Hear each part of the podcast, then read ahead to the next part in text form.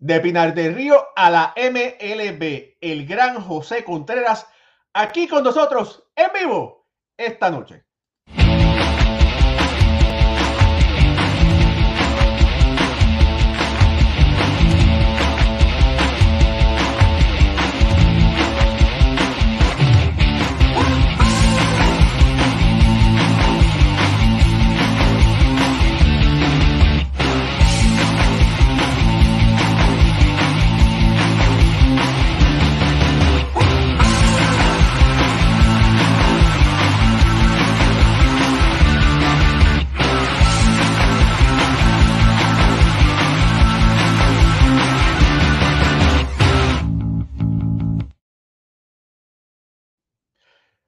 Buenas noches familia del béisbol, bienvenidos a otro programa más de béisbol entre amigos por aquí por béisbol ahora. Mi nombre es Raúl Ramos y me acompañan Jorge Colón Delgado y Alfredo Ortiz.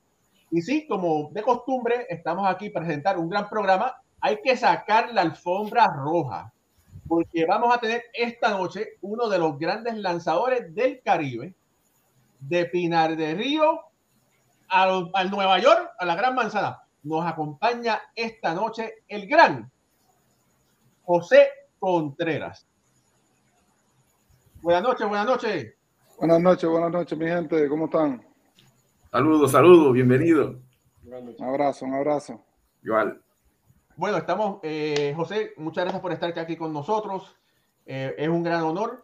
Pero bueno, ahora todo el mundo va a estar por ahí pendiente a lo que dice el gran José Contreras. Al final de la entrevista vamos a coger dos o tres preguntas de las personas que están conectadas para compartirlas con José para que las pueda y las quiera contestar. Pero vamos a empezar esta entrevista. Alfredo. Sí, buenas noches. Oye, buenas noches, hermano, buenas noches. Bien, Contreras, luego de tantos momentos, ¿verdad? Gloriosos como jugador, eh, aquí en béisbol, ahora quisiéramos saber qué estás haciendo, ¿verdad? Luego de, de, de todo este años que tuviste activo como jugador, ¿qué estás haciendo en estos momentos? ¿En qué estás gastando tus días? ¿En qué se desenvuelve Contreras en estos días? Béisbol, mi hermano, béisbol, béisbol es mi vida y Dios lo, me dio la oportunidad de, de jugar eh, durante largo tiempo. Y bueno, ahora le doy las gracias a la organización de Chicago White Sox, especialmente a Kenny Williams, que fue el que me dio el trabajo Ahora yo trabajo para, para Chicago, la organización de Chicago hizo como embajador de la organización. Y bueno, aquí en, me estoy viviendo aquí en Georgia y, y, y, aquí ayudando a los muchachos, a todas las figuras, a la, a la nueva generación que quiere eh, aprender a, a, a, pichar, a jugar béisbol. Aquí estoy, yo le digo a, a veces la, los padres se me acercan y me dicen, ¿de, ¿de qué edad tienen que comenzar los niños ahí contigo? Digo, bueno, yo doy clases, doy lecciones de picheo desde dos años de nacido hasta 105 años de edad. Entre esa edad podemos trabajar con los muchachos. O, oye, no edad, Jorge, ¿tenemos chance todavía? No edad, para jugar el béisbol. Ahora, todavía, yo voy a la liga de veteranos, ya tengo 50 años y juego primera, me tiro en segunda, salgo a Robbie y después digo, pero yo lo que estoy es loco, es que, es que tanto la pasión, tanto el amor que uno se lo olvida los años y, y a veces se lo cura en el terreno. José, Pero se disfruta, se disfruta todavía. José, dijiste en, tu, en, la, en, la, en la conversación que eras embajador, eres embajador de los Media Blancas de Chicago, eh, según entendí. Así mismo, desde el 2017 que fue que me retiré en la Liga Mexicana, mi último año en el activo. O sea, que ahora eres, eres una, una, de los dos trabajos tuyos, eh, que eres embajador de los Media Blancas. Eso, algo así, esa posición más o menos la tenía también Oreste Miñoso. Oh, exactamente, el mini, el mini, el gran mini miñoso. Muy contento por el caramba, muy contento. Lo que a veces es un poco triste porque demoran tanto, especialmente. Hey, yo no entiendo. El mini miñoso, yo creo que es lo que yo siempre digo, es el Jackie Robinson de nosotros los latinos, no los, no los cubanos, de, de, los latinos. Pero bueno, vamos a hablar de la parte de los cubanos. Es como nuestro Jackie Robinson, lo que hizo el mini dentro del terreno. Olvídense de, del tiempo que jugó sino la calidad de béisbol que jugó, cómo era que jugaba la pelota. Miren los números.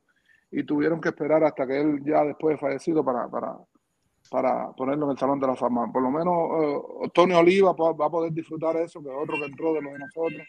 Y, bueno, esperamos que el gran Cristian pueda entrar también en, en, cualquier momento. Oye, José, para las personas que no lo saben, eh, muchas fanaticadas cubanas de la isla eh, no pudo conocer grandes estrellas como Tony Pérez, Tony Oliva, porque esa información no la dejaban pasar en Cuba. Ahora, tú eres, fuiste una estrella, eres una leyenda, vamos a hablar sobre más, más adelante, pero tú sabías quién era Mini Miñoso. Yo había oído hablar, es como decir Mini Miñoso, ok. Yo aprendí de Mini Miñoso, ya con 32 años de edad, porque es que la gente no entiende, es que no entiende y no entiende la situación del, cubano. No, no quejándome mucho menos, porque yo creo que hay mucha gente en el mundo que está en peor situación que, Cuba. En África, mi esposa es brasileña, voy a Brasil todos los años y veo la situación, la miseria, la necesidad que hay, en, sino en, en el sentido político de la, de la... Le voy a hacer una anécdota para que tengan ustedes idea. Mi, mi, mi hermano, que Dios lo tenga en la gloria, él falleció en el año 2013 escuchó el juego 1 de la World Series en el medio del monte, con un radiecito así de pila que yo le mandé. Eran 60 gente alrededor del radio. Había veces que uno estornudaba y la gente, cállate la boca, porque no se escuchaba. Porque si la policía escuchaba en ese tiempo, escuchando la pelota, oyendo la pelota, era, te metían preso, para que tengan idea. Yo conocí un poco más de Tony Oliva, porque Tony Oliva es de Pinar del Río. Y su hermano Juan Carlos fue uno de los mis primeros pitching coach pero yo no conocía de Tani Pérez, yo no conocía de Mini Miñoso, no conocía de todo, de Luis Tian, yo no, nosotros no conocíamos de, yo y yo y yo jugaba con el equipo nacional y no tenía idea de, lo que habían hecho esas grandes estrellas. mira, Raúl, pero fíjate, mira, eh, mira lo que él, todo, qué cosa interesante.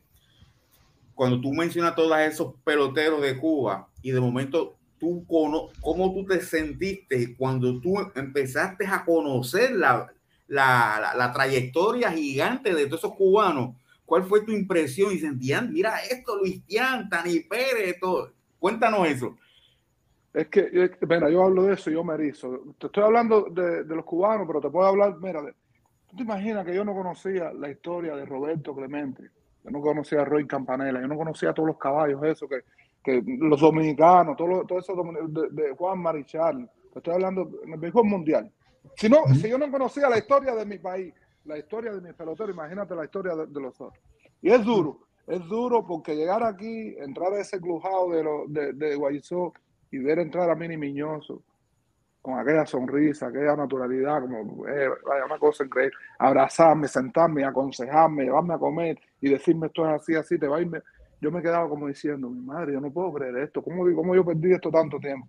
Y ahí era que yo le daba más valor a y yo entraba al terreno y decía, mira, yo tengo que hacerlo, tengo que hacerlo, tengo que, meter las manos, tengo que, porque si esta gente lo hicieron, yo lo puedo hacer. Es por eso que yo le digo a la gente, aprovechen el tiempo en el béisbol, porque el béisbol yo digo que es como que las, las oportunidades en el béisbol son carvas y hay que agarrarla por el pelo. Imagínate agarrarme por el pelo, a mí está difícil y hay que aprovechar. Por eso yo llegué con 32 años y pude jugar 11 años en este béisbol. Y lo que la gente no sabe es que jugué 3 años en México y jugué un año en Taiwán, con 45 años, 46 años estaba jugando en Taiwán. Y todavía juego aquí la liguita de veteranos, porque es el amor y es, lo que todas esas personas, que es lo que yo digo, yo le agradezco a Duque, yo le agradezco a Rocha, yo le agradezco a Rojo, yo le agradezco a Tony Oliva, yo le agradezco a a Luis Tian, porque esos son los que abrieron las puertas para que nosotros podamos, pudiéramos llegar aquí.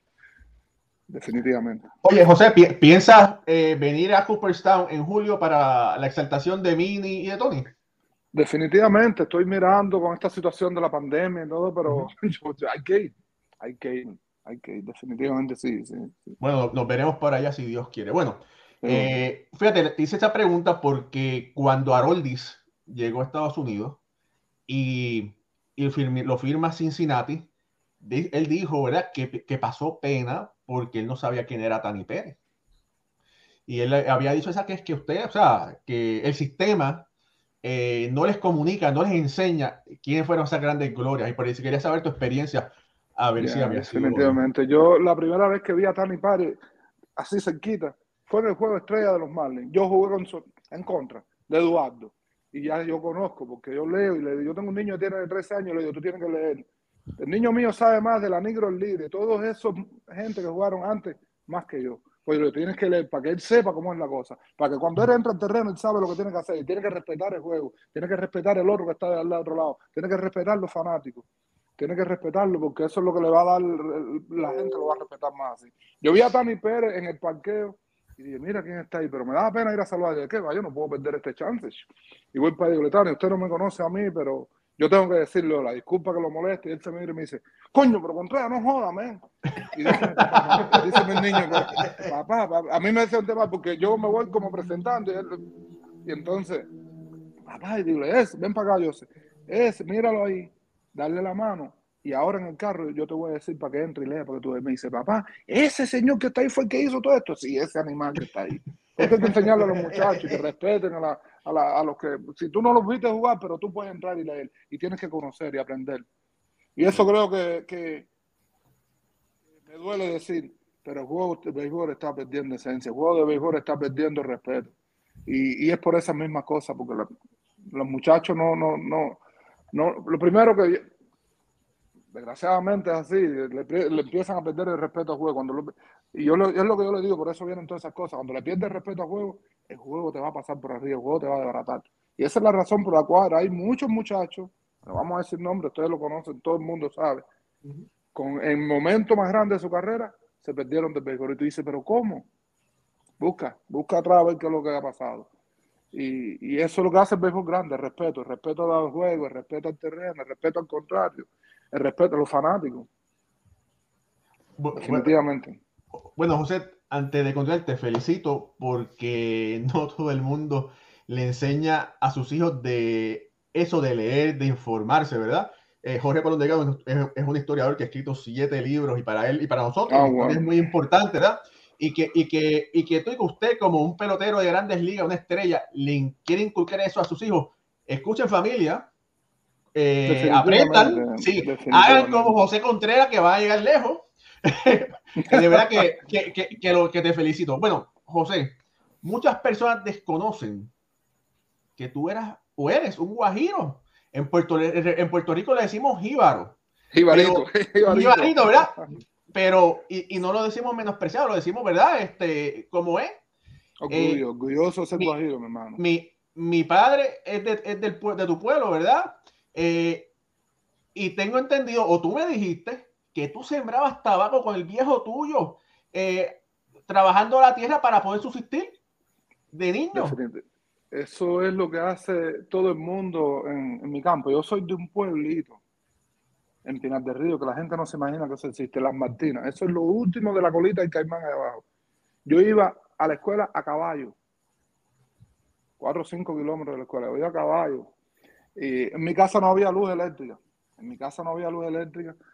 Eh, y, bueno, no en mi casa, en todas las casas a la, redonda, y eso es lo que hacíamos nosotros, nosotros sembrábamos tabaco. Yo con cinco años era, era campesino sembrando tabaco con mi papá y ahí fue donde me encontró un señor que yo le doy las gracias a Dios todos los días por haber puesto ese hombre en mi camino. Era como director de la academia en Pinar del Río. Pasó en ese momento, yo estoy jugando en mi campo con los muchachos descalzos, sin camisa. Yo tenía 19 años. Y me dijo, vamos para la capital, vamos para Pinar del Río, que en dos años usted está, usted está en la selección nacional. Y, y así fue.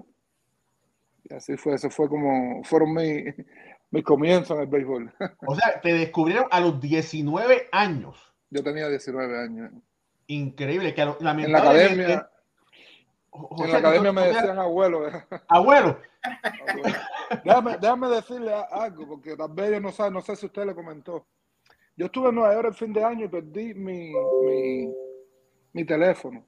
Y ya cuando llego aquí veo el, el mensaje al correo que usted me mandó. Y dije, Sabatiel, oye, este será de los Sabatiel de las Martínez. Y ahí fue cuando te llamé. Y me hiciste de la, historia de Marcelo, Sabatiel, de Sol. Esa gente eran como familia de mi papá. Bueno, para allá, para, allá, para, para, allá vamos, para allá vamos, ¿verdad? eso hay que decir. Tal vez usted no conoce lo que es las Martínez, pero su familia sí sabe lo que usted claro, Su familia sí sabe. Claro, porque Sol eh, sembraba tabaco y Marcelo también allá. La Vega de mi papá, el Conuco mi papá, como decimos, era aquí y la de los Sabatieles aquí. Todavía tengo una amistad con ellos, hay muchos aquí en Miami, bueno, y yo, esas son mis familias, esas son mi familia blanca, como decimos allá, porque éramos todos juntos, nos criamos todos juntos, fuimos a la escuela juntos, compartíamos todo. Cuando dice Vega, es una finquita, ese terreno es para, para las personas que no, que no conozcan. Bueno, eh, ah, eh, bueno, es increíble que en, el, que en el Caribe, lamentablemente, si un muchachito ya pasa de los 15 años, es un descarte, ¿verdad? No lo descubrieron. A ti tuviste la bendición de que te descubrieron a los 19 años. Pichaste para los vegueros de, de, de Pinal de Río. Y en momentos te, lucías, te crecías contra los industriales, contra los mejores equipos en el estadio eh, el latinoamericano, donde posiblemente había 80 mil personas. Y digo, y digo 80 mil personas porque dicen que son, no, lo que cabe son 45, 50, pero es que la gente se sentaba uno encima de los otros. Y los pasillos llenos. Y los pasillos llenos y le olías el sudor del, del, vecino y a nadie le importaba. Y te crecías tirando posiblemente, no sé, después eh, no dirás si, si, era como tirar una serie mundial que tiraste dos veces en serie mundial, si era el mismo, eh, ¿cómo es? El mismo ambiente. La, sensación. la misma sensación. Definitivamente sí, es que el estadio, cuando el estadio está lleno, creo que uno siente la más adrenalina, más deseo, más, uno se crece más. Eh, yo recuerdo cuando yo llego al Yankee Estadio que me dicen, hey, pero aquí está difícil, aquí van a haber 45, 50 mil personas. Yo, pichaba en Cuba con 70 mil personas. Y lo bueno es que en Cuba, yo no te voy a decir lo que me gritaban, porque es lo mismo que gritan en Puerto Rico cuando a ti te va mal. te gritan, te gritan. Y de aquí a ahí,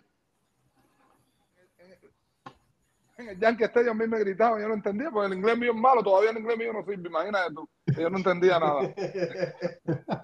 No, pero definitivamente se disfruta, es, la pasión. Yo veo la liga de, Puerto Rico, veo la liga dominicana y veo los juegos aquí, veo, estuve jugando en Japón, es mucha diferencia. El sabor latino no es, no es por, yo le doy la gracia a este país, este es el mejor béisbol del mundo. Están los mejores del mundo los mejores de Japón vienen, los que jugaron a los vienen aquí, los de Puerto Rico, definitivamente en la liga de... Pero incluso jugué en México, es diferente, es, como una fiesta, es como una fiesta. Y no los playoffs, todos los juegos de la temporada regular. Claro, los playoffs un poquito más ambiente, un poquito más, pero es que se disfruta diferente. Oye, José, eh, en conversaciones, como sabemos, la, la relación con la familia Sabatier eh, tú me comentaste que, que, Marcelo Sabatier le regaló a tu papá 100 dólares.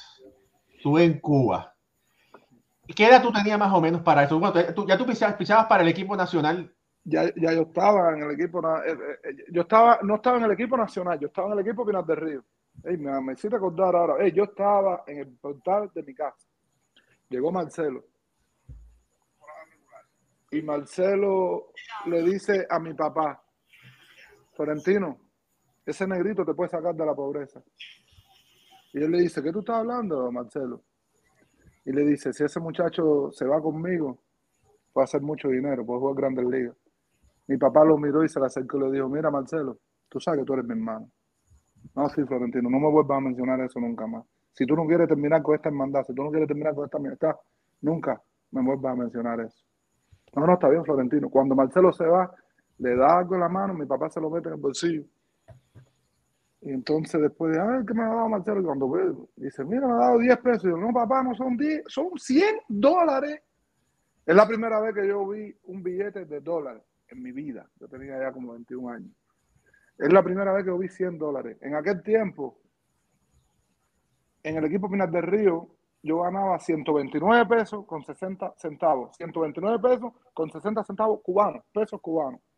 En aquel tiempo, un dólar en Cuba era 150 pesos. Quiere decir que yo ganaba mensual alrededor de 75 centavos mes. Y Marcelo le dio 100 dólares a mi papá. Aquello fue una locura en, la casa, imagínate. Esa fue la primera vez que vi un billete de dólar. Y bueno, fueron 100, imagínate. Ya tenía 20, 21 años, estaba en el equipo final de Río. A mí no se me olvida eso nunca. Déjame explicarle un poquito, porque es que, es que eh, todo el mundo sabe cómo funciona Cuba, el, problema político que hay entre Cuba y Estados Unidos. Mi papá era campesino. Fidel le regala un pedazo de tierra, como todos los campesinos, imagínate. Si ahora vienen a mí y me, dan cuatro o cinco acres de tierra aquí, yo me, yo, yo me mato por esa persona, se lo regaló. Mi papá le dijo, yo no te puedo pagar eso. Dice, no, usted no tiene que pagar eso, eso es para usted. Mi papá era más revolucionario que Fidel. Voy para otra parte. Porque ahora todo el mundo viene a los Estados Unidos de América y todo el mundo era en contra del gobierno. No, en Cuba todo el mundo era comunista, en Cuba todo el mundo era pionero, en Cuba todo el mundo era de la fe. Porque a mí me dicen, Contreras, ¿por qué tú no te quedaste antes? Imagínate, desde que yo tengo cuatro o cinco años, voy a la escuela, pionero por el comunismo, seremos como el Che. El boom, boom, boom. Es lo que tú te crees, te adoctrinan completamente. Esa es la razón por la cual yo no me quedé. Ya después, con 32 años, porque yo digo, bueno, yo vengo con 21 años aquí, ¿por qué no te quedas? Por esta misma razón mi papá, yo decía, ya a los 26, 27 años, cuando yo le piché a Baltimore, mi papá, yo decía, no, si yo me quedo, mi papá se muere. Ya mi papá estaba viejito. Cuando yo me quedé, eso fue un golpe para la familia, un golpe en el pueblo, eso es un, un pueblecito de Guajiro. Mi papá me dijo, yo no sé qué pasó contigo, yo crié nueve negros, somos nueve hermanos, yo crié nueve negros y los crié todos igualitos. Tú fuiste más chiquito, tú tomaste esa decisión. Yo comencé a llorar, me dijo, no vayas a llorar, ya tomaste esa decisión, lo único que quiero es que seas un hombre de bien. El día que me entere que sacaste el pie, voy y te agarro por el pelo. Y me colgó el teléfono. Ya, bueno. Como a los seis meses me escribo otra carta igual. ¿Qué pasó con lo otro? Y al año me escribo otra carta. Me dice, gracias por abrirme los ojos a mí y todo el pueblo de Las Martinas. Ahora yo entiendo todo lo que está pasando. Eso a mí me quitó un peso de arriba. A los seis meses él fallece. Pero él hizo dos cartas antes de morir. Me hizo una a mí y una a Marcelo Sabatiel. Cuando yo fui a Puerto Rico en el año 2005, 2006, 2005 después ganamos la Serie Mundial, yo fui a casa de Marcelo. Marcelo me entró al cuarto y me dijo, siéntate aquí. Me dijo, mira lo que me mandó tu papá. Y yo, wow. Le, le, escribió a Marcelo, un día, son cosas que son, son cosas que son del carajo. Un día me pediste para que para llevarte mi negrito. Yo tenía 250 libras con 6'4, decía mi negrito y te dije que no. Hoy mi negrito salió, por favor, cuídalo como si fuera tu hijo. Yo, yo lloraba como un niño abrazado con Marcelo en el cuarto. Es increíble. ¿eh? Son cosas que, para que tenga la idea de, de, la, de, la, de la, cómo eran las dos familias, los Sabatier y los Contreras. Como somos todavía. José, eh, yo escuché, y corrígeme por favor, eh, que, bueno, allá el gobierno le da cosas a los peloteros, ¿verdad? Porque los, los atletas son los que mejor viven. Y tengo entendido que tú estabas esperando que te dieran una casa. Oye, pero tú estás bien informado, mi hermano. Aquí tratamos. Se ve que eres, de las Martín. es verdad, es verdad. Eso. En el año 98 me dieron un carro. Yo porque creía que era un carro. Un Lada. Yo tenía un Lada. Cuando a mí me dieron el Lada, que yo, yo me creía que tenía un Mercedes del año. Imagínate, un Lada en las Martinas. Y esa es la forma que ellos te mantienen. pero normalmente siempre te dan una casa. Yo vivía en un motel deportivo con la que era mi esposa y mis dos niñas, en una habitación. Y una de las razones más grandes por la cual yo salí, independientemente que yo quería probarme en el mejor béisbol del mundo, fue por eso. Yo estuve 10 años en el equipo nacional y nunca me dieron una casa. Y esa fue la razón más fuerte. Digo, ok, si no me la dan aquí, yo la voy a ir a buscar a Miami entonces. Esa fue una de las razones más fuertes, ¿verdad? tiene, tiene, de todas las razones, así fue. Joenny Céspedes se fue porque le prometieron mil dólares, tengo entendido, y no se los dieron. Qué bueno que no se lo dieron, si no se lo hubieran dado, todavía estuviera allá. Y yo le doy gracias a Dios por no haberme dado esa casa en Pinar del Río. Si me lo hubiesen dado, quién sabe, yo estuviera en Pinar del Río. Sí. Dios sabe por qué hace las cosas y en el momento que las hace, definitivamente. Oye, mencionaste de ese juego de Baltimore. ¿Cómo fue pichar en Baltimore tú con el equipo nacional, pichándole a un equipo de grandes ligas? Te voy a ser sincero, te voy a hablar de corazón. Yo lo mío era tirar la pelota para allá, no sabía ni lo que estaba pasando. Recuerda que yo no conocía ningún pelotero de eso. No los conocía, lo mío es tirar. Y ya después del juego, que yo veo todo el bulto de periodistas que está arriba de mí, yo, ¿qué, ¿qué pasó aquí, caballero? Y empieza a decirme, pero espérate, déjame ver quién son esta gente. Y yo empiezo a dejar un Bay, claro, eh, Charles, Charles, el queche con Charles Johnson, yo decía, mi madre, pero ¿y cómo yo le he sacado a esta gente? Yo no sabía ni lo que estaba haciendo. Creo que fue un, un poco de suerte lo, que tuve ese día. Pero bueno, esa fue. Talento, había talento. La gotica, que cayó en el vaso y dijo, ¡pum! Ahora es que yo, ahora podemos. Si yo le piché a esta gente, el mismo equipo último que está jugando en la liga, yo puedo, yo puedo pichar allá. Mira, eh, adelante, Alfredo. Sí, perdona. No, que quería comentar, ¿verdad? usted tuvo ¿verdad? mucho éxito con ese equipo nacional cubano que estaba lleno de estrellas y de unos jugadores ¿verdad? sensacionales en los 90. eh, medalla de oro panamericana, copas de, de béisbol latinoamericano. Hablamos también de que Olimpiadas en el 96, eh, eres de los pocos lanzadores, eh, jugadores, perdona, que, que han ganado una serie mundial y también han ganado una medalla de oro.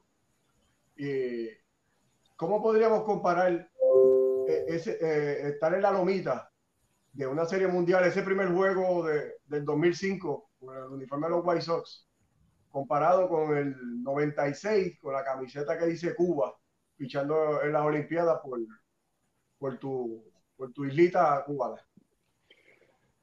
Yo te voy a, te voy a hablar de, de, corazón, te voy a ser sincero. Creo que cuando uno va a la loma, uno, uno da lo, lo, máximo por la camiseta, ya cual sea que fuera la camiseta.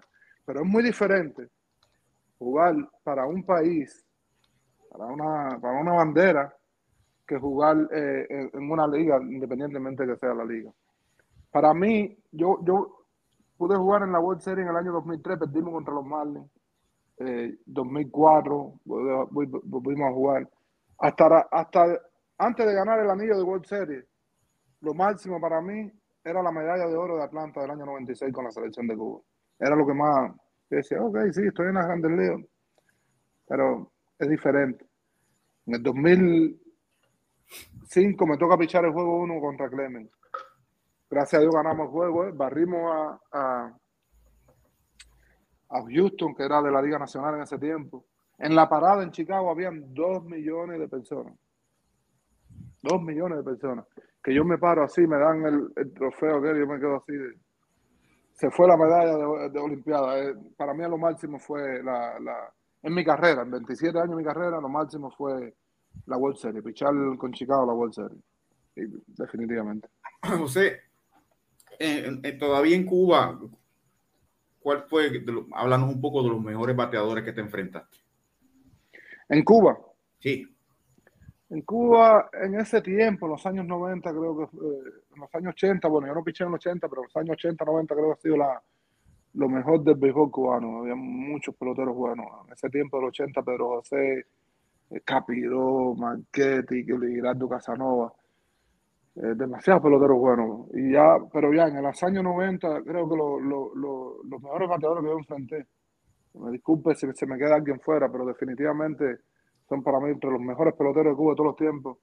Oreste Esquindelán, Antonio Pacheco, Miguel Cardé, Omar Linares, pero gracias a Dios lo tenía en mi lado. Nunca tuve que enfrentarlo. Pero eso era un fenómeno. Linares, le voy a dar un número de Linares para que ustedes tengan idea. Linares jugó 20 series en Cuba. Batió 3.77 en 20 series. Ahora usted agarra tirándola con la mano así para atrás en segunda, tirándola con la mano y no batea 3.70 en 20 series.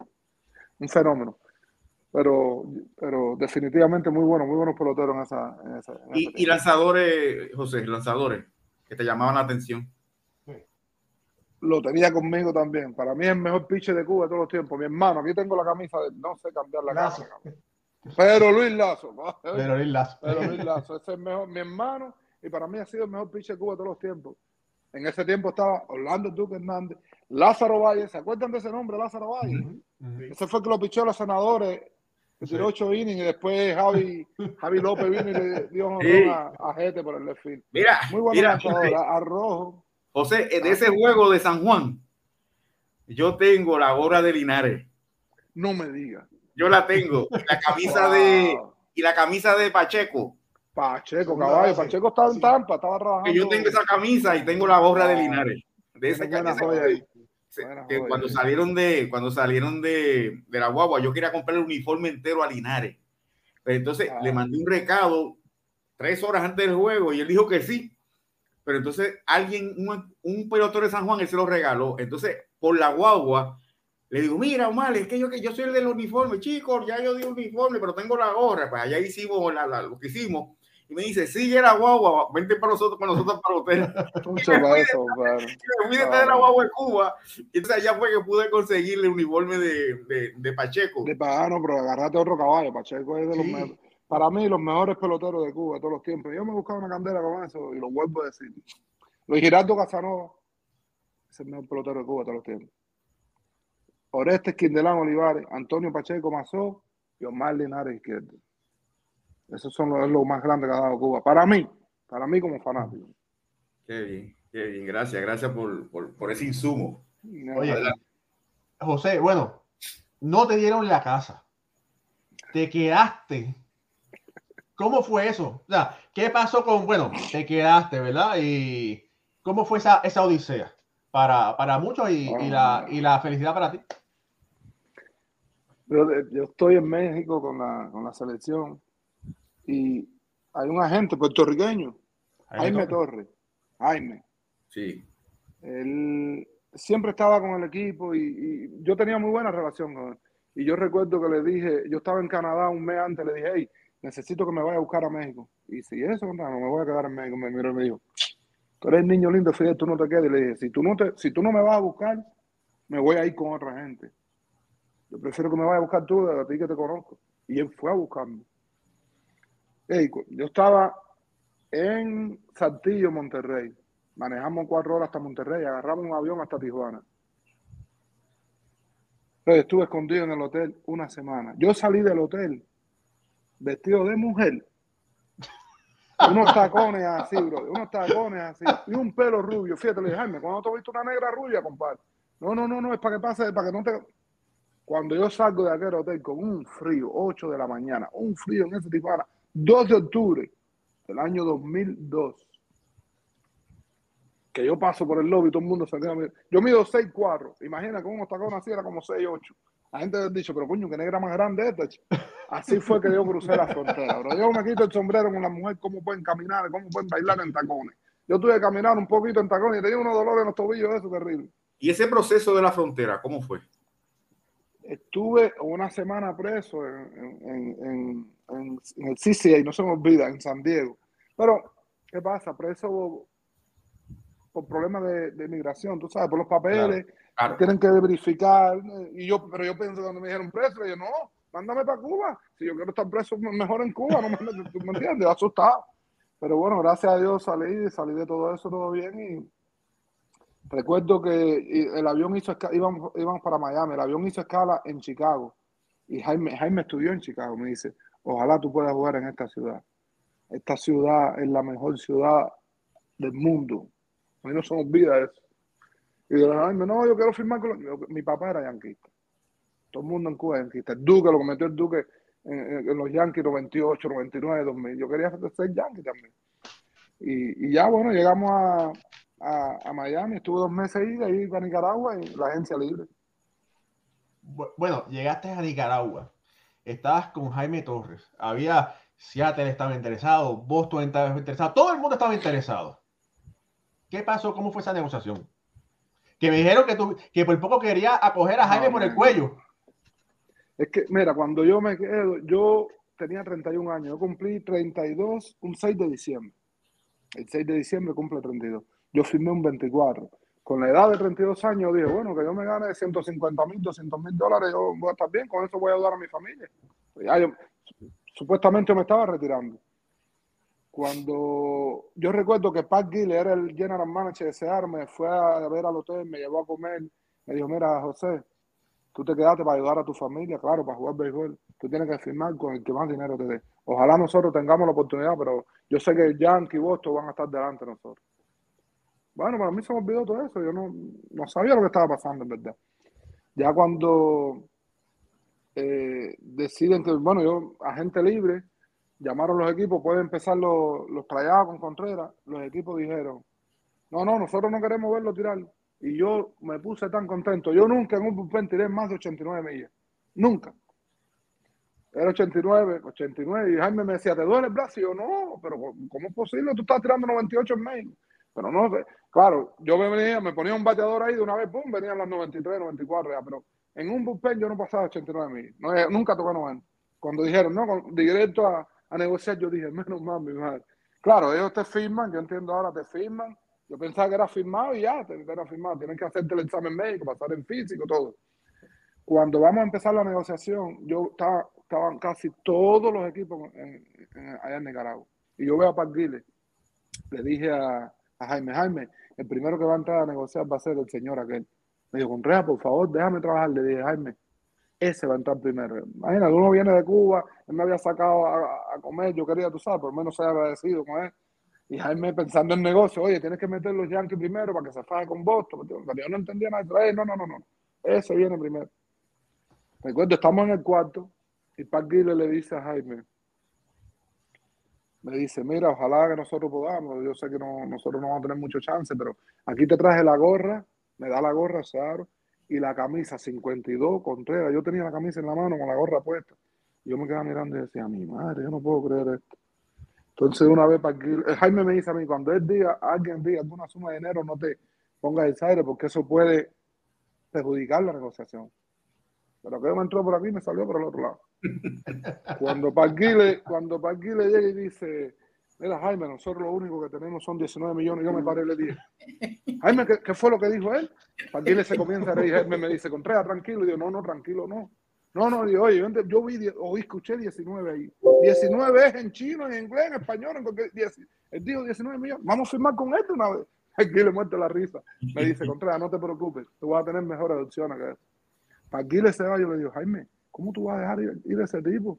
Ay, no tengo 500 negros en Cuba que se me están muriendo de hambre, por favor. Vaya, vamos, vamos a firmar con él. No, tranquilo, no te preocupes.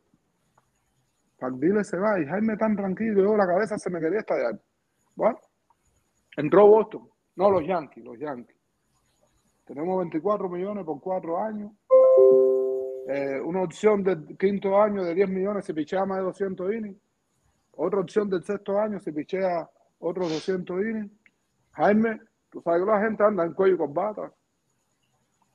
Le dice, sí, dame, no me gustan las opciones. Yo prefiero el dinero en la mesa. Yo no entendía en aquel momento lo que él decía. Lo que yo entendía que él estaba diciendo que no a 24 millones. Le dijo, vamos a darle eh, paso a las otras organizaciones para que puedan hacer sus ofertas.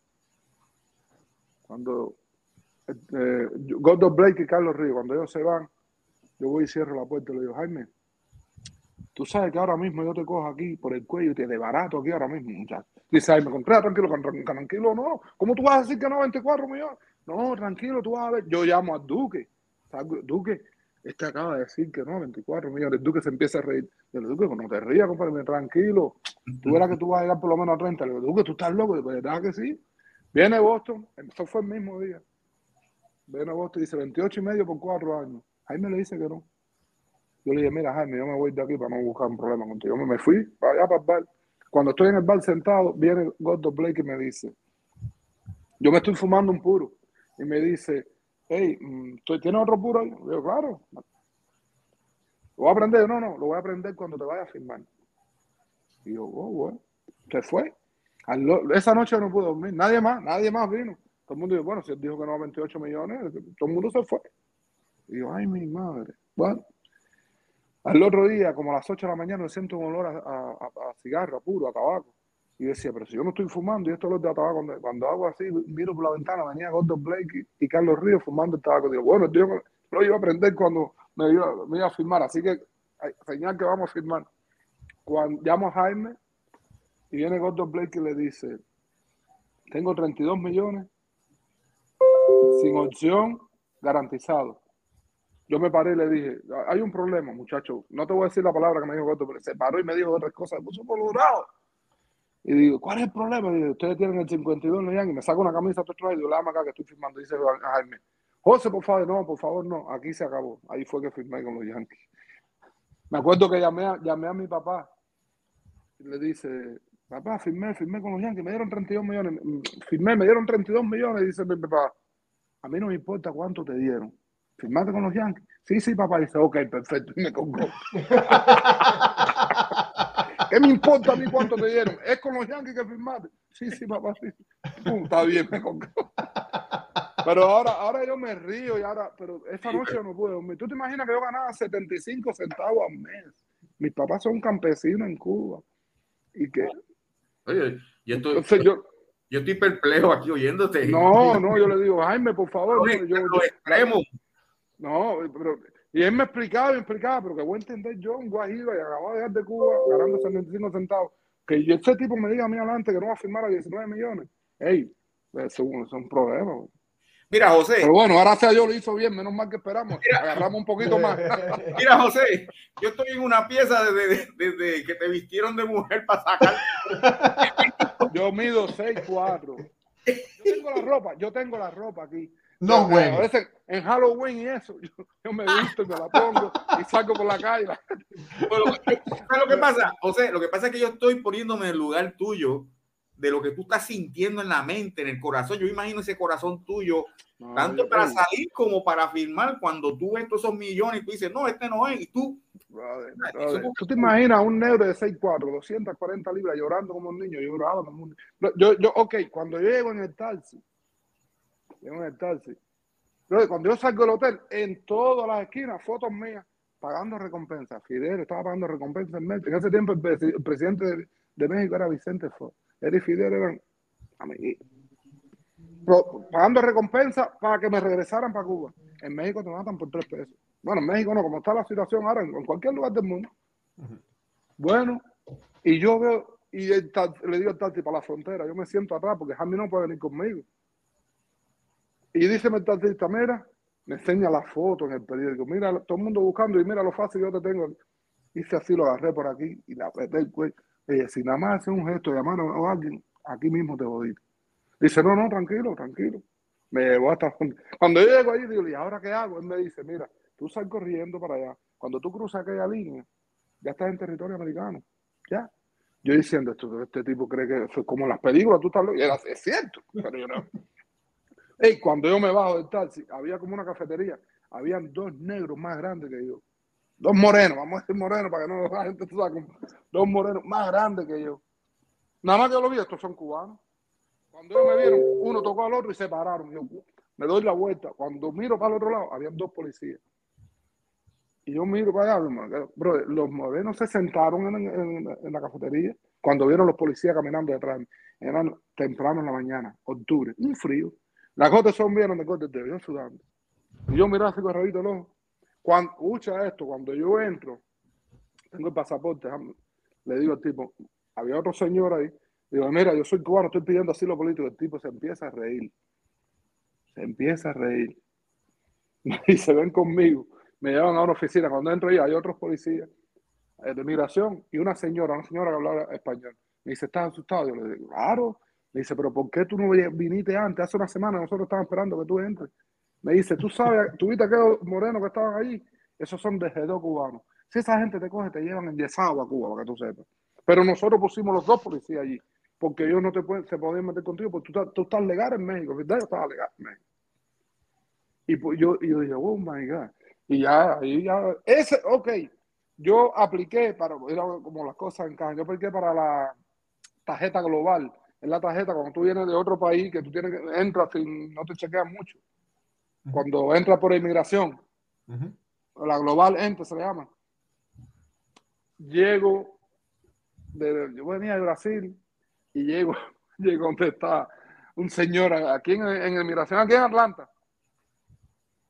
Me ve y me dice, hey, da la vuelta y me abraza. Y yo, ¿y este? Tú sabes que la gente de migración no puede ser muy, hola, hola, la madre, ¿no? Y él me mira y dice, ¿tú no te acuerdas de mí? Pero no, no. Dice, yo fui el que te recibí en San Diego cuando tú cruzaste. Estaba Wow. muerto la risa. Cuando tú cruzaste, me estoy muerto. Brother, cuando él me dice, cuando tú cruzaste, me- lo- ya digo, cuyo, voy, le brinco, lo abrazo, cuyo, no empiezo a hablar con él. El mismo tipo que me recibió en, en eso, está trabajando aquí en el aeropuerto de Atlanta. Mira Wow. Tú cómo es la vida. Es que el, el, el mundo es así, el mundo es chiquito. Este, cuando él me vio, empieza a reírse y viene y me abraza. Y yo, ¿y este? ¿Dónde salió este? ¿Qué le pasa? Y cuando dice, yo fui que te recibí ya, que tú cruzaste vestido de mujer con el pelo rubio por aquí, yo, guau, guau, guau, y lo abrazo. Es increíble. Claro. Bueno, fichaste con los Yankees. eh, sabemos de tu gran amistad con nuestro, nuestro amigo Javier Vázquez.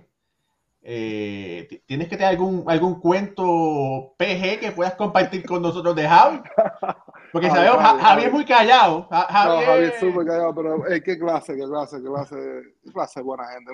Primeramente un pichazo, pero es, es- es mucho mejor persona que, que piche. Ya te puedes imaginar la clase de persona Sí. que es. Javi. Me ayudó muchísimo en Nueva York. Después jugamos juntos en Chicago otra vez. Yo paraba con él. Yo para nosotros parábamos juntos, definitivamente. Yo- trabajaba duro, Yo jugué con duro. Contreras, yo jugué con él de categorías menores hasta que fuimos ya Ah, bueno. 17, 18 años y era mi Oh, vecino sí. al lado de mi casa. O sea, nos criamos Mucho. ¿Qué posición jugaba usted? ¿Qué posición jugaba? Yo era campo corto y Javier era la segunda base. Pero como no bateaba, tuvo que terminar Segunda. pichando.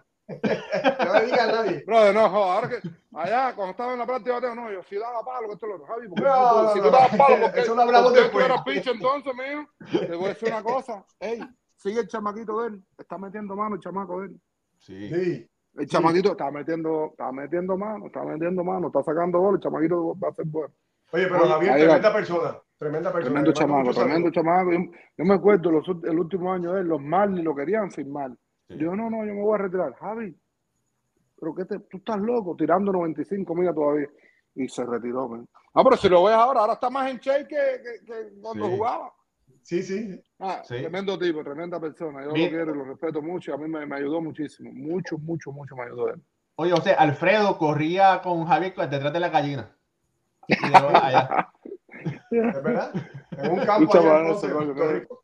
qué- Ey. qué bien, compadre. Tremendo tipo, tremendo pelotero, tremenda persona. Jorge. Ese año con los Yankees, fíjate, antes de llegar a los Yankees, el, el primer equipo tuyo que tú rompiste el hielo fue con los Staten Island Yankees en 2003. ¿Cómo? El primer equipo tuyo en las menores de los Yankees fue con el 2003 con el Staten Island Yankees. No, no, yo, yo llegué directo a Grandes Ligas. Pero No, tú no, tuviste, no pasé. no tuviste un juego en la KCA Me Short. bajaron, a mitad de temporada me bajaron. Ok, ok, ok. Me bajaron a AAA, fue en Colombo, era Colombo en ese tiempo la AAA. Una, y cuando llegas a los Yankees, ¿cómo fue, cómo fue esa impresión de llegar a ese estadio, llegar a ese equipo de tanta tradición que, que tu papá te preguntaba? ¿Cómo fue, que, ¿Cómo fue esa impresión? Pero es increíble, yo llegué en enero Ajá. para, para la, la rueda de prensa, para presentarme a la prensa y eso. Yo vine de Nicaragua, yo fui de Nicaragua y llegué a Nueva York. Habían caído 13 pulgadas de nieve. Le voy a hacer un cuento un poco chistoso. Yo nunca en mi vida me había puesto un traje, nunca en mi vida. Nunca. Cuando llego, Jaime me compra un traje, esto, lo otro. Y yo, todo el mundo esperándome. Jaime, yo no sé hacer el nudo de la corbata. Jaime viene al cuarto, hey, espérate, esto es así, así. Pum, me amarra el nudo, tiene que estar bien, ajustado aquí, bien apretadito. Pum, salimos. Habían caído 13 pulgadas de nieve, un frío. Y yo sudando, yo me quito el abrigo, mi traje. Cuando salimos al terreno, oye, tú puedes decir, yo salgo al terreno, entonces, no necesitas abrigo, no, yo sudando. Me acuerdo que Ricky Ricardo dice que no le toquen la puerta, que el negro está cocinando. Yo le dije, no, el negro no está cocinando, el negro se está congelando, pero sudando, sudando. Ya vamos a comer después que pasó toda la prensa y esto lo otro.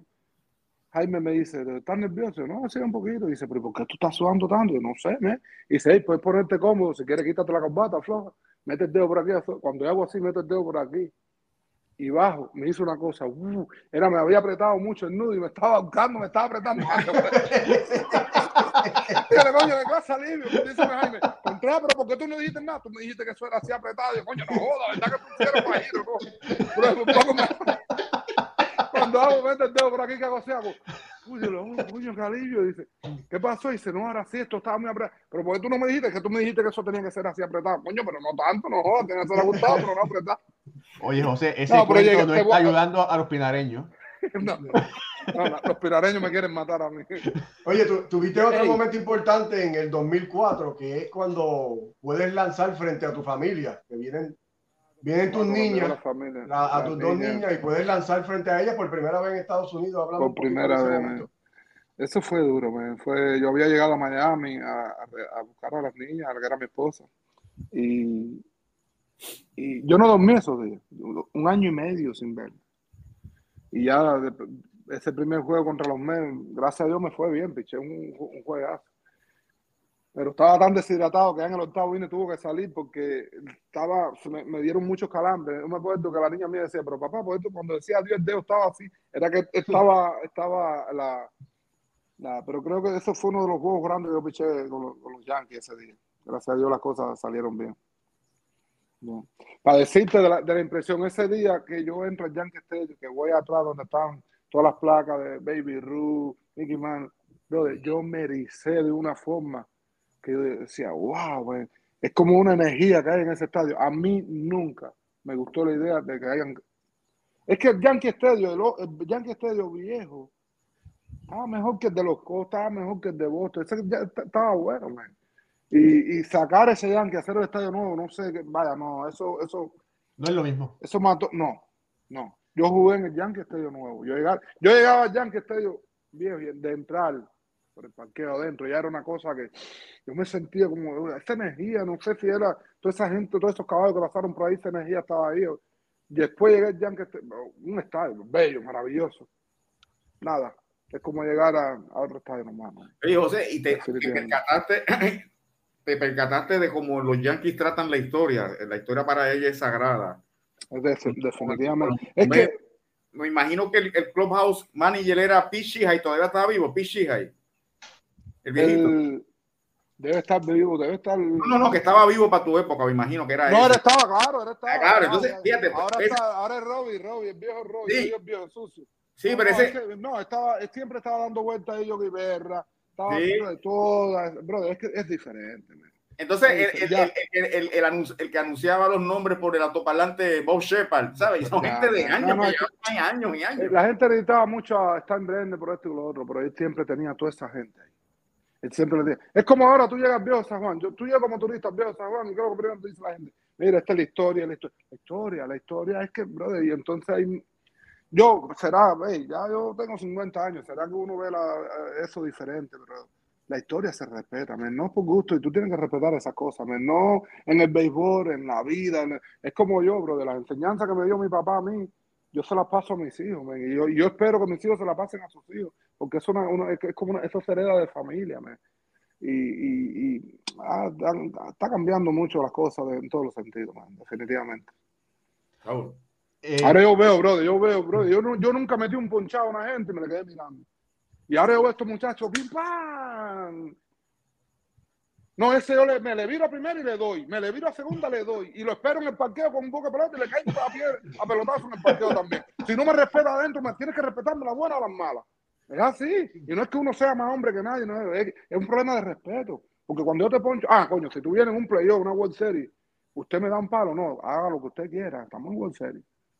Pero un juego de la temporada regular, un juego de sprint training tiran el bate para allá, tiran el bate para acá y van. No, eso no es béisbol, caballo. Eso no es. Pero a veces a mí no me gusta hablar de esto porque eso a mí me, me pone mal. Pero la culpa la tenemos nosotros, man. A usted le da uno en las costillas, bim bam, y después le vuelve a dar, ese dice, espérate, me van a sacar de pelota, y usted juega su pelota como es. Eso es lo mejor del mundo, jugar su pelota, social, pero respetar, man. ¿Verdad? Yo voy a Big Papi, esta gente no hacían eso, man. También todos los caballos, eso, Carlos Delgado, Carlos Beltrán. Tú mira, mira Carlos Beltrán jugar la pelota, man. Uh -huh. Y tú quieres un tipo más caballo de ese. Benny Williams. ¿Quién dio más palo que esa gente? ¿Quién, quién ganó más World Series que esa gente? ¿Cuándo tuviste a Benny Williams perreando? ¿Cuándo tuviste a Posada perreando? ¿Cuándo tuviste a esa gente perreando? ¿Cuándo tuviste a Duque? ¿Cuándo tuviste a Clemen? En un momento determinado, un lado bueno. Pero mira esa gente pichar. Dos es Sander Cufá, Juan Marichal y pichaban cada cuatro días.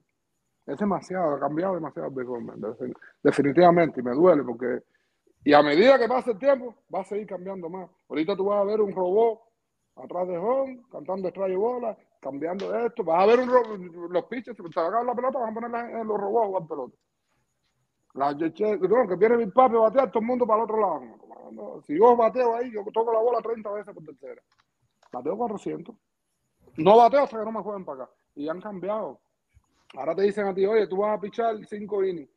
Coño, si yo me siento bien para subirme el sexto, el séptimo, el octavo, bueno, ya no hay juego completo.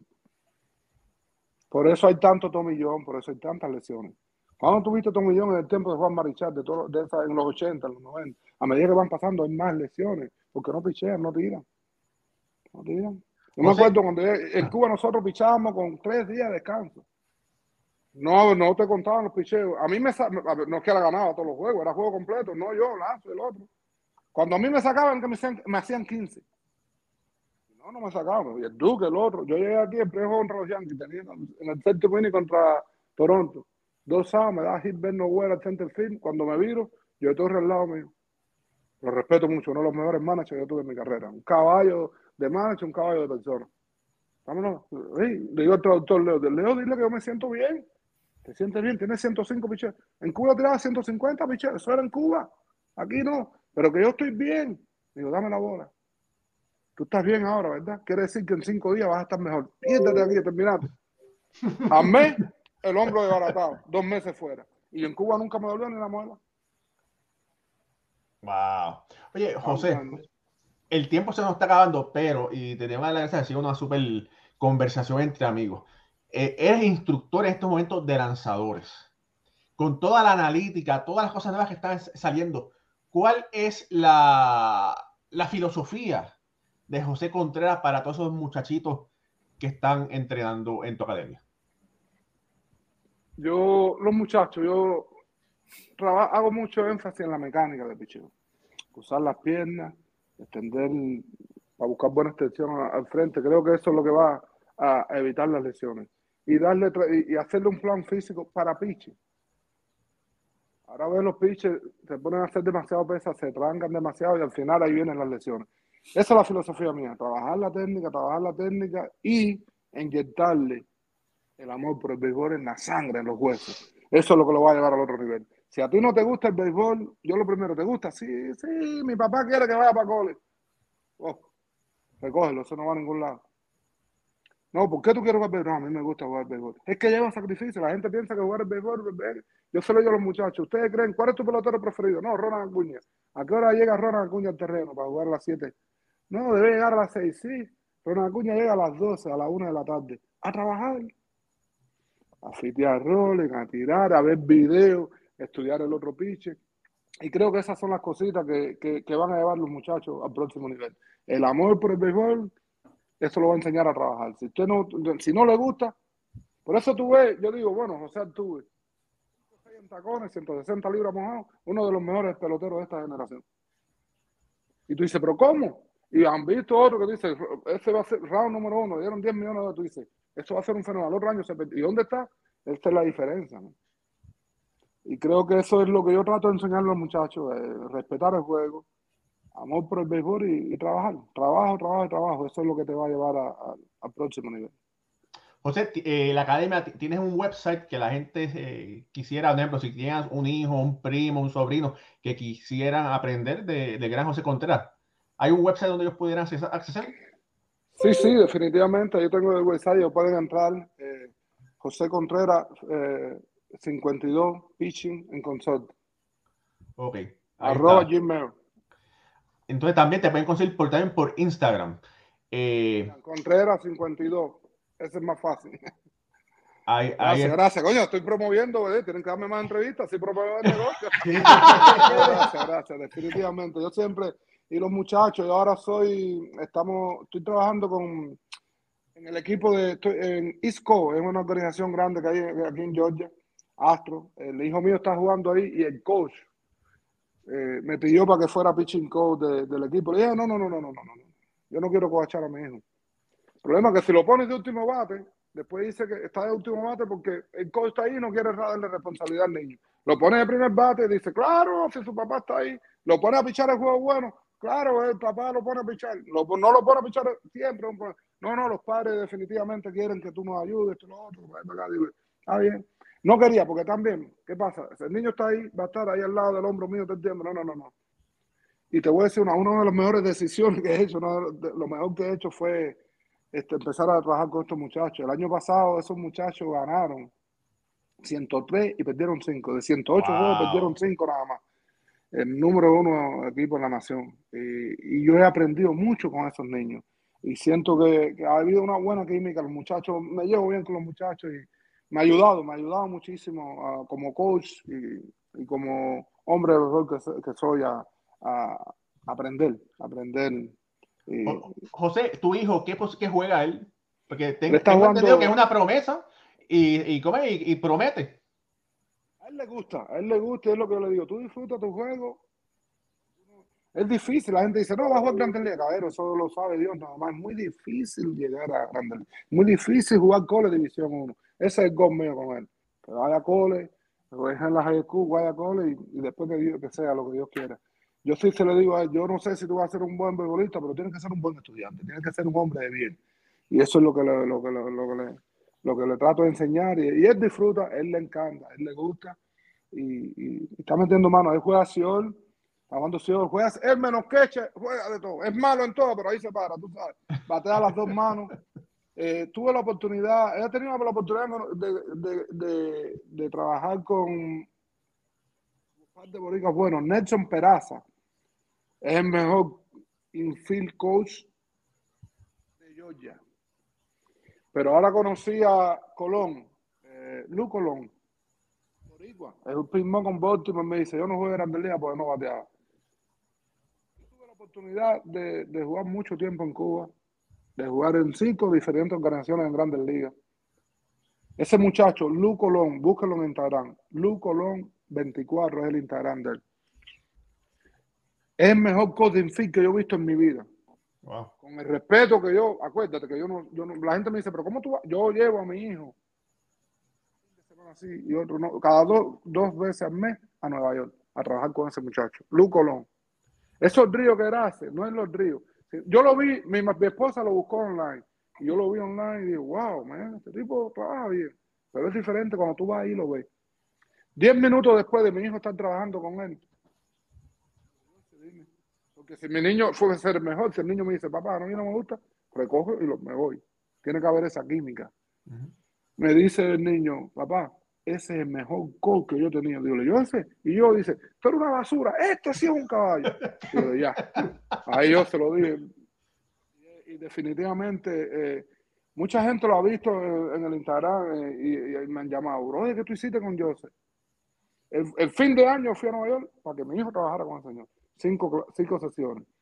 Y dos ahora este fin de semana, siete sesiones.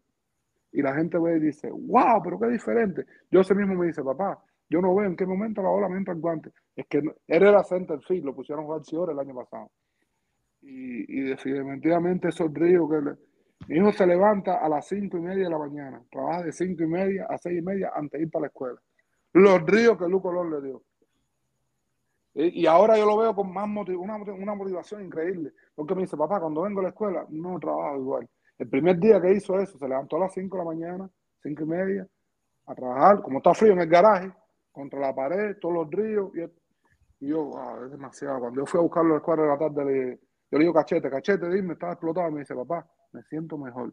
Parece que eso me motiva, me, la, me da la circulación en la sangre, ese baño que me doy. Mira, perfecto el día en la escuela. Y yo, menos mal.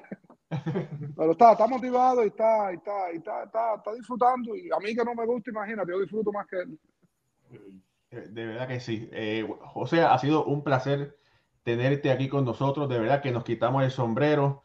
Eh, te deseamos mucho éxito a ti, a tu hijo y a la Academia Contreras 52 para que la gente que quieran pichar.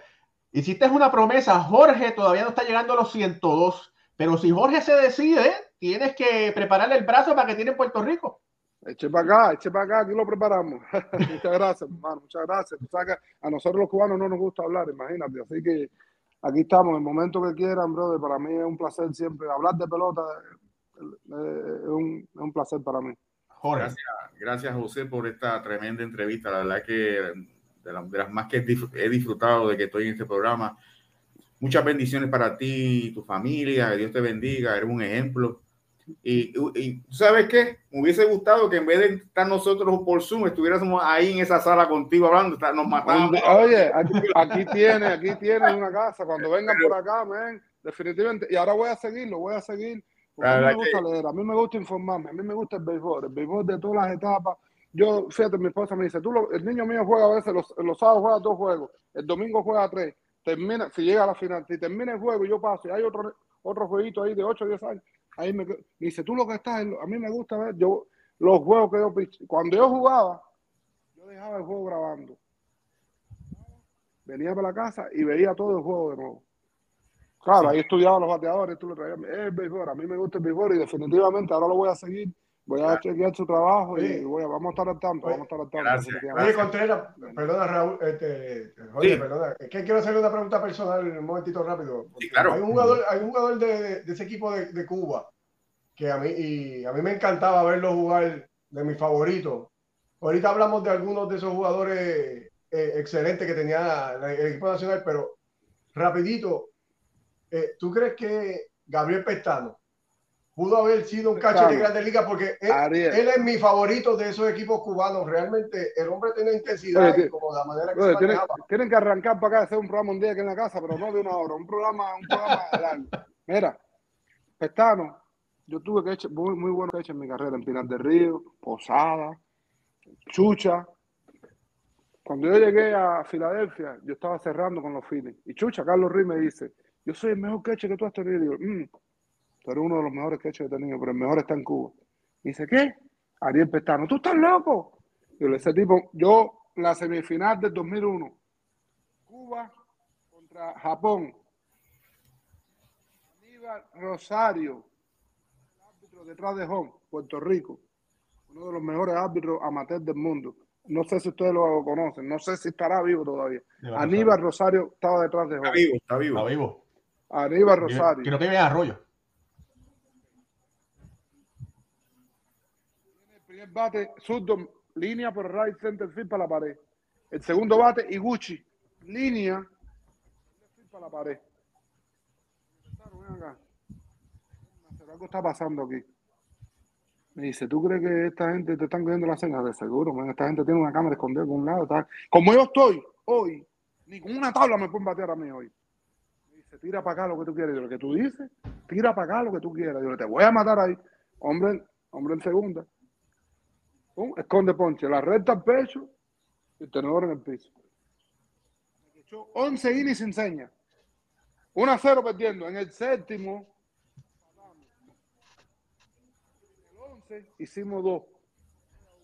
Me acuerdo que me dan, con un lado me dan triple y viene el manager a sacarme. Estaba Lazo calentando el bullpen y le dije a Pacheco, que era el capitán, Pacheco, ven acá.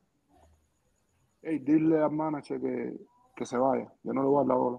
Le digo, Negrón, yo había alargado el pellejo aquí de esto de tirar el tenedor. Le digo, Negrón, dile, yo no le voy a dar la bola. Yo termino el juego. Si tú no le dices, le voy a decir yo. Pero si yo le digo, esto se va a poner feo aquí tú como capitán de equipo y hermano mío, dile que se vaya. Yo me quedé de espalda y viene Pacheco y le dice, Ingenio, no, afuera, que te vaya. Y eso sí se fue. Ingenio, que Dios lo tenga en la gloria, falleció de COVID hace dos ¿El año pasado? Eh, eh, eh, sí, el año pasado, 2020. Punto, termino mi juego. Pestano, hombre tercera, me decía, tira lo que pica allá. Él no lo bloqueaba, él lo fiteaba. Pregunto, él fiteaba. Eso es el mejor que que tuve en carrera, claro. No tuve la oportunidad nunca en mi carrera. Mira que yo, de, que, de jugar con Iván Rodríguez, de Yadi Molina, para mí es uno de los mejores sketches que yo he visto en mi vida. De verlo. No es, no, es, no es la mascota, no es el machete, no es lo que bloquea, sino ese tipo es un caballo de rayón. Yo le digo a la gente, ahora, yo con 600 años que tengo, con Yadi detrás de Hon, yo, yo picheo. Con Yadi detrás de Hon, yo picheo otra vez. Y cuidado, un fenómeno. Mi respeto para todos los que echen, mi respeto. Además, ustedes han tenido muy buenos queches, Venezuela también, pero, pero definitivamente ya Di Molina está pasado. Pero Pestano, me quechó. Chucha me dice a mí, Carlos Ruiz, eh, Carlos Ruiz me dice, Contreras, ahora tú estás viejo y aquí nadie te puede echar te enseña. Imagínate tú 10 años atrás. Yo fui a YouTube y vi y le dije, busca este juego en YouTube, Chucha yo me dijo, ah, ese tipo está loco. Él no daba señas, se paraba en el medio y ponía la mascota. Yo tiraba lo que él decía. Sin señas. Sin señas. 11 innings. 11 innings, para que tenga idea. Y después se hizo bateador, después empezó a batear. Él no bateaba, ahí no bateaba. Ya después fue jugador de la, eh, fue eh, jugador del año en Cuba veces porque empezó a dar palo. Wow. Wow. Gracias, José, por todo esa, toda esa. Oye, cuando tengan por acá, por Atlanta, ahí tienen su casa. Tú tienes mi número. Sí, oye, ahora cuando. por favor, ahora cuando, el número a ellos y un día Cuando regreses aquí, cuando regreses aquí a New Jersey, vamos, hay un, hay un par de restaurantes cubanos, que son buenos. Aunque yo, yo sé que está, ya estás cansado de comer comida cubana, pero bueno, podemos tomarnos un café por lo menos. Siempre, siempre, sí, hay que caerle. Hay que caerle. No, nos vamos a ver, pues yo tengo, yo tengo que seguir visitando a mi hermano Lulo. Estoy, lo estoy enviando para que se mude para acá, para no tener que ir yo para New Jersey. mira, por, mira, por ahí Félix Rivera dice que Aníbal Rosario es su vecino en Arroyo. Mira, por ahí están diciendo. Entonces, necesito que tú me consigas el número de Aníbal Rosario, por favor. O le pase el número mío a él. Ah, yo te lo voy a conseguir. Ey, mira, por el séptimo inning, empezaron a quejarse que yo tenía, me estaba mojando los labios, que, tenía, que la bola se estaba moviendo demasiado. Me piden que me chequeen la, la bola. Cuando Aníbal Rosario va para allá, me dice, dame la bola, yo se la doy, la bola está embarrada de sangre. Él se va a acordar de ese juego. La bola estaba embarrada de sangre porque yo largué el pellejo aquí, la piel de tirar el tenor y estaba, tenía el pantalón lleno de sangre. Y él, me dice, dame la bola. yo, no, no, dámela. Cuando hago así, me dice, déjame ver la mano. No, no, no, no, no. Yo, me va a sacar de juego. Cuando yo le hago así, que él vio que yo tenía el pellejo así y la mano llena de sangre, hizo así, cogió la bola y me la puso así en la mano y me dijo, sigue fajado y tírala por donde te dé la gana. De verdad que eso que después me abrió la zona. Me abrió la zona. Ahora la bola para acá me dijo, como diciendo, coño, este tipo está fajado con la mano de barata ahí, 11 y piché. Coño, y, de verdad, él fue manager, fue, mm, fue, tal vez ni se acuerda de mí, pero yo sí me acuerdo de él, nombre y apellido, fíjate, ese tipo era, él siempre era el árbitro, en todos los torneos con nosotros íbamos. En todos los torneos era el mejor árbitro. Mira, Félix, Félix se comprometió y se lo conseguimos. Bueno, Félix, consígueme el teléfono para dárselo a Contreras. Mira, por aquí Jorge eh, Caraballo, que es amigo de la casa, que es yanquista más que, más que tú. Dice, ejemplo de coraje y humildad, José Contreras. Eh, Yamil Cruz dice, excelente entrevista, nada como conocer la historia viviente de un ser humano que cumplió su sueño. Excelente. Y no, Luciano, este señor es de respetar y el equipo de trabajo, felicidades. Muchas gracias por esos comentarios. Gracias a ustedes, gracias a ustedes, porque en verdad yo de entrevista, cuando yo me ponen un, un audio la, al frente, yo me pongo él, pero definitivamente cuando es así uno se pone, ¿por qué qué pasa, man? Que ahora tú pones José Contreras y aparece, pero hay muchas cositas, como por eso incluso ahí un par de veces me tocaba, me tocaba de cerca ahí porque es la familia, es donde uno salió, es el barrio, es los amigos, mira, hablando ahora Aníbal Rosario. Eh, hace, eso fue el año 2002, estamos hablando hace 20 años de eso y son cosas que, que son que, que, pasan y uno no se olvida man. Y, gente la gente no conoce. Lo mismo me, yo estoy seguro que, que hoy no duerme pensando la negra grande esa con el pelo rubio. Eso no la conoce la gente. ¿Cómo, cómo es que funciona una firma cómo es que funciona una firma porque ahora te digo a hacer un cómo fue el primer cheque que me dieron a mí dale dale dale dale, dale entendemos brother cuando yo firmo, ¿te acuerdas? La gente me, te, da todo. Y después, claro, no es regalado, después tú tienes que darle para atrás. Pero yo decía, Jaime, me hace falta 500 pesos para mandarle a mi familia. Y estaba. Jaime, un par de zapatos, el traje que me compró para todo, porque yo no tenía dinero. Jaime me, me dice, hey, eh, ven aquí, está el restaurante, ¿qué estás haciendo? Estaba en el hotel, en el Spring Training. Cuando llego al restaurante me dice, aquí tienes tu primer cheque en el restaurante me hace así, me da el cheque. Lo abrí, pero a mí no me dijo nada que ellos. Lo doblé, me lo metí en el bolsillo. Díceme Jaime. Ya, José, ya. Coño, gracias, Jaime. Ya, nada más así. Jaime, que tú quieres, que te dé un abrazo, que te que te dé tres besos. Gracias, mi hermano. Y dice, yo te estoy dando un cheque de dos millones de dólares y tú te quedas así tranquilo. ¿Qué tú quieres? La que estaba atrás de mí, una muchacha, me dice, ¿Un cheque de cuánto? Yo sí. Nada, eso es mentira.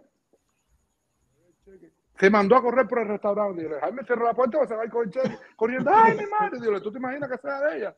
Yo, pero en aquel no sabía, man. No sabía. Me voy para el hotel. Como los 15 días, Jaime, me hace falta que me dé algo de dinero. Contreras, yo no tengo problema en darte dinero, porque ¿qué pasó el dinero tuyo? ¿Qué dinero? Ya lo gasté, Jaime. Tú gastaste los dos millones, dos millones, Jaime. Contreras, dinero que yo te di el cheque. Ah, qué papelito. Me dice, voy para allá. Llegó al hotel, bro. Cuando yo abro la puerta, aquella, lo que entró fue una fiera. Me dejó con la mano así.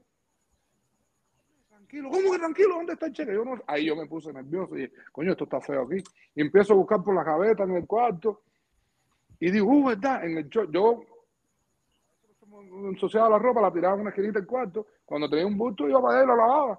Y empiezo a buscar en el, en el bolsillo cuando lo encuentro, digo, este papelito, dice, dame acá, muchacho. vamos para, para, el, banco. Fuimos para el Banco of America. No se me olvide, esa fue la primera cuenta que yo abrí en Estados Unidos. yo iba, yo en aquel tiempo tenía pelo, porque la gente piensa que yo no hacía así, no, yo tenía pelo. Ponía una gorra al revés, un pullover, un par de chancletas y un short. Cuando entro, digo, Jaime, ven conmigo. Y dice, no, ve para allí, tú tienes que abrirte camino. Tú tienes que abrir... Me dice, ¿tú nunca fuiste, nunca abriste una cuenta de banco en Cuba? Dile, sí, yo iba todos los meses, yo ganaba 75 centavos, me quedaba con 5 centavos en el bolsillo y ponía 70 en el banco. ¿Qué voy a abrir con, con, Jaime? Me dice, no, no, está bien, está bien. Ves y abre la cuenta ahí, tú tienes que abrirte camino. Oye, yo no hablo inglés, Jaime. Yo asustado. Aquella muchacha habla español, una boricua. Cuando entro ahí, Hola, buenas tardes. Me dice, sí, buenas tardes, ¿en qué lo puedo ayudar? Cuando yo me habló en español, digo, yeah. Yo digo, quiero abrir una cuentecita ahí, eh, dame tu licencia, esto, lo otro. ¿Con cuánto va a empezar la cuenta? Digo, con dos millones. Hizo así. Me dijo, Nejo de like. Esta es la única palabra que yo sé en inglés. Empezó a, romper los papeles. Hey, tienes que atenderme a mí. Empezó a hablar alto ahí. Yo me, me asusté. Jaime viene corriendo. ¿Qué pasó? Yo, yo no sé qué le pasa a esta muchacha. No, no, me quiere abrir la cuenta. No sé qué pasa. No, él, él, él cree que yo tengo todo el día aquí le dice, hey, consígueme, búscame gerente, por favor. Chacho, cuando veo otro tipo de cuello y corbata del otro lado, por allá, dije, wow. Yo saco, yo cheque la mano, sí. Dice, ¿qué pasó? No, él dice que abrió una cuenta con dos millones. Dice el, Jaime, mira, eh, yo soy su agente, mi cliente juega con los Yankees, él quiere abrir una cuenta, pero parece que ella está muy ocupada. ¿Usted le puede abrir la cuenta a mi cliente? Yo le digo, no, le doy el cheque, el tipo hace así, cuando abrió, me abrió la puerta y me dijo, ven por aquí, ¿qué quiere? Café, McDonald's, Coca-Cola. me abrió la cuenta, cuando yo salgo, que me monto en el carro, brother, la muchacha sale como una bala corriendo, se monta en el carro llorando. Y yo, Jaime, ¿qué le pasó a esta? Esta seguro la votaron, me alegro por racista. No, espérate, Jaime, ¿qué es eso? Pobrecita, me. Contreras, tú no estás en Cuba. Digo, no, no, no, no, no, no. Ve, habla con ese tipo, me. No, eso pasa, me. Contreras, tú no estás en Cuba, que se joda, es una racita, papá. Yo le dije, Jaime, si no, y hablas con la muchacha, para que la pongas a trabajar de nuevo, te voto a ti. Dice Jaime, no, espérate, tranquilo, fue para allá. y efectivamente la habían votado. Pero ¿qué hago yo? Yo, cuando Jaime entra para el banco, yo voy para el carro. Cuando esa muchacha me vio que yo iba para el carro, puso seguro que... Y yo le tengo la puerta, hey, baja ahí. Y le dije, tranquila, tranquila, ¿qué fue lo que pasó? Ella se bajó y me dijo, disculpa, disculpa, mira que yo no estoy acostumbrado a abrir ese tipo de cuentas. Que no, pero está bien, ya yo abrí la cuenta, ¿qué pasó? No, no, ellos me despidieron porque yo te traté mal. Pero ahí, el gerente vino y le dije, si no la pone a trabajar, yo entro, cierro la cuenta y me voy para el otro banco. Y dice, tipo, no, pero la pusieron a la llevaron a trabajar otra vez. Es increíble. Después yo me acuerdo y dije, me dice, tú lo que estás, lo que no, man. Eso es basura, son cosas que pasan. Pero Jaime me dice a mí, ¿tú nunca fuiste al Banco Cuba? Le ¿a qué, mijo? Con 75 centavos ganaba mes que iba a hacer yo en el banco, ni por el frente de la puerta del banco hacer yo en Cuba. De verdad son historias y cosas que, que, la gente no sabe. Y ahora, el muchacho como aquí sabe cómo funciona todo y esto lo otro. Yo sin hablar en inglés y esto lo otro. Ahora estoy aprendiendo inglés después de viejo, porque como estoy trabajando con Chicago, estoy trabajando con los niños. Y, y es lo que yo le digo a los muchachos. Rivera, eh, el hijo de, de, de, de José Luis, digo, oye, aprende a hablar inglés, aprende a hablar inglés. Dice, pero si tú no hablas inglés, pero eso mismo, mijo, para que no pase el trabajo que yo pasé. Aprende a hablar inglés porque es que nos creemos que vamos a jugar toda la vida y que el brazo nos va a durar toda la vida. Y después, mira, gracias a Dios, Chicago me dio la oportunidad de trabajar con ellos. Pero si no, ¿qué vas a hacer? Uno yo me retiré con 45, 46 años. Puede, puede, puede servir todavía para hacer algo en la sociedad, ¿tú me entiendes? Oye, José, te voy a hacer una pregunta, pero posiblemente esta es la pregunta más difícil que te han hecho en mucho tiempo. Y te voy a poner aquí para que todo el mundo te vea. ¿Cuál es tu pizza favorita? ¿La de Nueva York o la de Chicago? Ten mucho cuidado con lo que vas a decir. Como la, el, estado favorito, la ciudad favorita. No, no, no, no. La pizza. ¿El deep dish de pizza de Chicago o la de Nueva York? Ten mucho cuidado. Yo amo Chicago, esto lo otro, New York Pizza, definitivamente.